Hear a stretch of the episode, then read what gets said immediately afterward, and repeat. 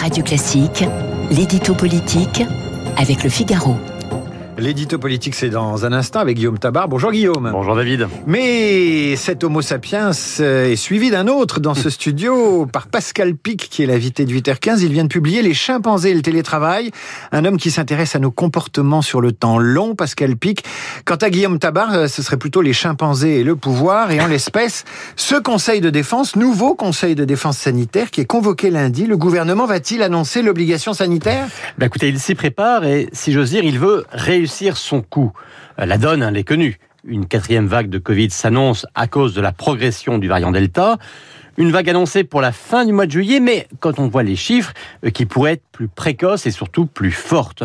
Or, il y a une certitude, c'est que ni sur le plan économique, ni sur le plan psychologique, la France ne peut ni ne veut supporter un nouveau confinement ou d'autres mesures de restriction.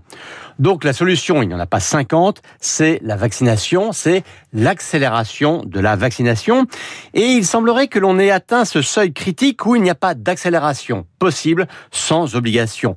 On va donc y arriver peut-être par étapes, hein, en commençant par les personnels soignants, peut-être de manière indirecte, en élargissant les lieux ou les circonstances où le pass sanitaire sera demandé.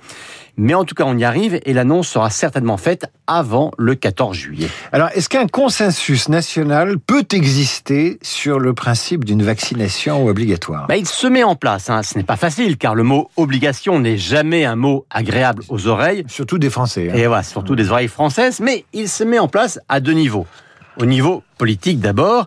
Euh, c'est pour cela qu'avant de faire voter une loi qui instaurera cette éventuelle obligation, euh, Jean Castex a réuni les représentants de tous les groupes parlementaires et consulte aujourd'hui les associations d'élus. Euh, le RN, la droite, la gauche et même la fille, même si c'est toujours à sa manière, tous les partis, en gros, sont pour et on est même presque dans une course à celui qui voudra étendre le plus loin et le plus vite cette obligation. Et le deuxième niveau, c'est l'opinion. Et c'est évidemment le niveau décisif. Et ce consensus est impératif s'il veut éviter que deux France s'affrontent. Car on sent bien que les vaccinés n'accepteront pas des restrictions qui résulteraient d'un trop grand nombre de non-vaccinés. La gestion de cette quatrième vague peut-elle peser sur la fin du quinquennat d'Emmanuel Macron? Je crois qu'elle a déjà commencé à peser. Bah oui, incontestablement, ça lui complique la vie.